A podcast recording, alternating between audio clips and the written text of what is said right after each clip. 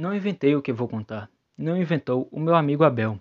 Ele ouviu o fato com todas as circunstâncias e um dia, em conversa, fez resumidamente a narração que me ficou de memória. E aqui vai tal qual. Não lhe acharás o pico, a alma própria que este Abel põe a tudo o que exprime. Seja uma ideia dele, seja como no caso, uma história de outro. Paciência. Por mais que percas a respeito da forma, não perderás nada acerca da substância. A razão é que me não esqueceu o que importa saber, dizer e imprimir. B era um oficial da marinha inglesa, 30 a 32 anos, alto, ruivo, um pouco cheio, nariz reto e pontudo, e os olhos dois pedaços de céu claro batidos de sol.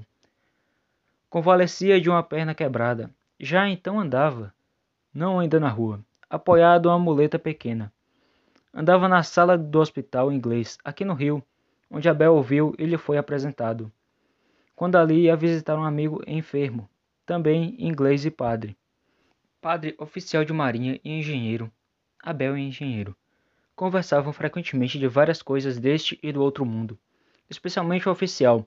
Contava cenas de mar e de terra, lances de guerra e aventuras de paz, costumes diversos, uma infinidade de reminiscências que podiam ser dadas ao prelo e agradar. Foi o que lhe disse o padre um dia. Agradar? Não creio, respondeu ele modestamente. Afirmo-lhe que sim. Afirma demais, e daí pode ser que, não ficando inteiramente bom da perna, deixe a carreira das armas.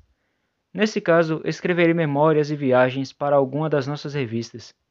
Irão-se em estilo ou em estilo marítimo. Que importa uma perna? interrompeu Abel. A Nelson faltava um braço, não é a mesma coisa, redargiu B, sorrindo. Nelson, ainda sem braço, faria o que eu fiz no mês de abril, na cidade de Montevideo.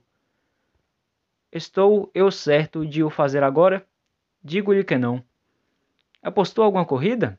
Mas a batalha de Trafegar lhe poderia se ganhar sem braço ou sem perna. Tudo é mandar, não acha? A melancolia do gesto do oficial foi grande, e por muito tempo ele não conseguiu falar. Os olhos chegaram a perder um tanto a luz intensa que traziam, e ficaram pregados ao longe, em algum ponto que não se podia ver nem adivinhar. Depois voltou B a si, sorriu como quando dera a segunda resposta. Enfim, arrancou do peito a história que queria guardar, e foi ouvida pelos dois, repetida a mim por um deles e agora impressa, como anunciei a princípio. Era um sábado de abril. B chegara àquele porto e descera à terra, Deu alguns passeios, bebeu cerveja, fumou e à tarde caminhou para o cais, onde eu esperava o esclarecer de bordo. Ia a recordar lances de Inglaterra e quadros da China. Ao dobrar uma esquina, vi um certo movimento no fim de outra rua, e sempre curioso de aventuras, picou o passo a descobrir o que era.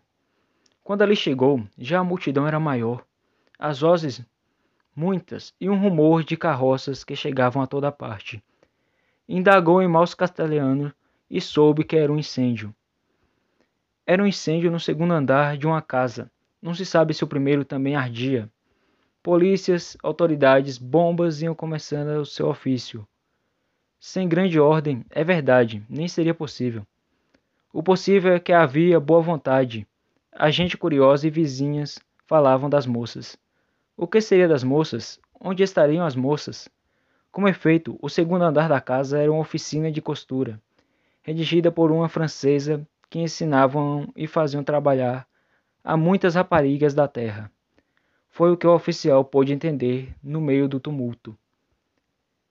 Deteve-se para assistir ao serviço e também recolher algumas cenas ou costumes com que divertisse os companheiros de bordo. E mais tarde a família na Escócia. As palavras castelhanas iam-lhe bem ao ouvido, menos bem que as inglesas, é verdade, mas é só uma língua inglesa. O fogo crescia, comendo e apavorando. Não que se visse tudo cá de fora, mas ao fundo da casa, no alto, surgiam flamas cercadas de fumo, que se espalhavam como se quisessem passar ao quarteirão inteiro. B viu um episódio interessante, que se esqueceu logo. Tal foi o grito de angústia e terror saído da boca de um homem que estava ao pé dele. Nunca mais lhe esqueceu tal grito. Ainda agora parecia escutá-lo. Não teve tempo nem língua para que perguntasse ao desconhecido o que era. Nem foi preciso. Este recuara com a cabeça voltada para cima, os olhos na janela da casa e a mão trêmula, apontando. Outros seguiram a direção. O oficial da marinha fez o mesmo. Ali no meio do fumo, que rompia por uma das janelas, destacava-se do clarão ao fundo a figura de uma mulher. Não se podia se distinguir bem, pela hora e pela distância, se o clarão vinha de outro compartimento que ardia ou se era do fogo que invadia a sala da frente. A mulher parecia hesitar entre a morte pelo fogo e a morte pela queda. Qualquer deles seria horrível. Ora o fumo e cobria toda a figura, ora esta reaparecia como que inerte, dominando todas as demais partes da catástrofe. Os corações cá de baixo batiam com ânsia, mas os pés a todos ao chão pelo terror. Não ousavam ir levá-los acima. Tal situação durou muito ou pouco. O oficial não pôde saber se os dois segundos, se dois minutos, verdadeiramente não soube nada. Quando deu acordo de si, ouviu um clamor novo, que os jornais do dia seguinte disseram ser de protestos e aplausos. Há um tempo, ao vê-lo correr na direção da casa. A alma generosa do oficial não se conteve, rompeu a multidão e enfiou pelo corredor. Um soldado atravessou-se-lhe na frente. Ele deitou o soldado ao chão e galgou os degraus da escada. Já então sentiu o calor de fogo e o fumo que descia era um grande obstáculo. Tinha que rompê-lo, respirá-lo, fechar os olhos. Não se lembrava como pôde fazer isso. Lembrava-se que, a despeito das dificuldades, chegou ao segundo andar. Voltou à esquerda, na direção de uma porta, empurrou-a. Estava aberta, entrou na sala. Tudo aí era fumo que ia saindo pelas janelas, e o fogo, vindo do gabinete contíguo, começava a devorar as cortinas da sala. Lá embaixo, fora continuava o clamor. B empurrou cadeiras, uma pequena mesa, até chegar à janela. O fumo rasgou-se de modo que ele pôde ver o busto da mulher, Vencer o perigo cumpria vencer a morte.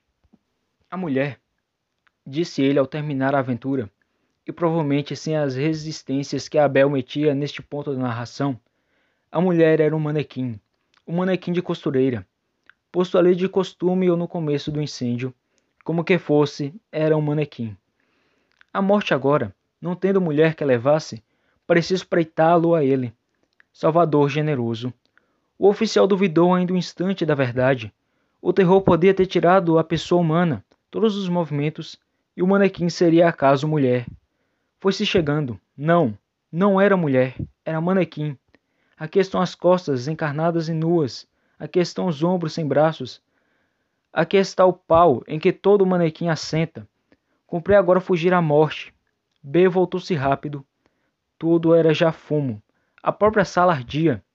Então ele, como tal esforço que nunca soube o que fez, achou-se fora da sala, no patamar. Desceu os degraus quatro a quatro. No primeiro andar, deu já com homens de trabalho empunhando tubos de extinção. Um deles quis prendê-lo, supondo ser ladrão que se aproveitasse do desastre para vir buscar valores, e chegou a pegá-lo pela gola. Depressa reconheceu a farda e foi andando. Não tendo o que fazer ali, embora o perigo fosse menor, oficial cuidou de descer. Verdade é que havia muita vez alguém que não se espera, transpondo a porta da sala para o corredor, quando a multidão ansiosa estava a esperá-lo na rua uma tábua de ferro. O que quer que era caiu do alto e quebrou-lhe a perna. Que? interrompeu Abel. Justamente, confirmou o oficial. Não sei de onde veio, nem quis sabê-lo. Os jornais contaram a coisa mas não li essa parte das notícias. Sei que logo depois vieram buscar-me dois soldados, por ordem do comandante da polícia. Tratou-se a bordo e em viagem. Não continuou por falta das comunidades que só em terra podia ter. Desembarcando aqui, no Rio de Janeiro, foi para o hospital onde Abel o conheceu. O vaso de guerra esperava por ele. Contava partir em breves dias. Não perdia tempo, emprestavam-lhes os times e livros de história e de religião. Enfim, saiu para a Europa. Abel não se despediu dele. Mais tarde, soube que depois de algumas demoras, a Inglaterra foi mandada a Calcatua, onde descansou da perna quebrada e do desejo de salvar ninguém.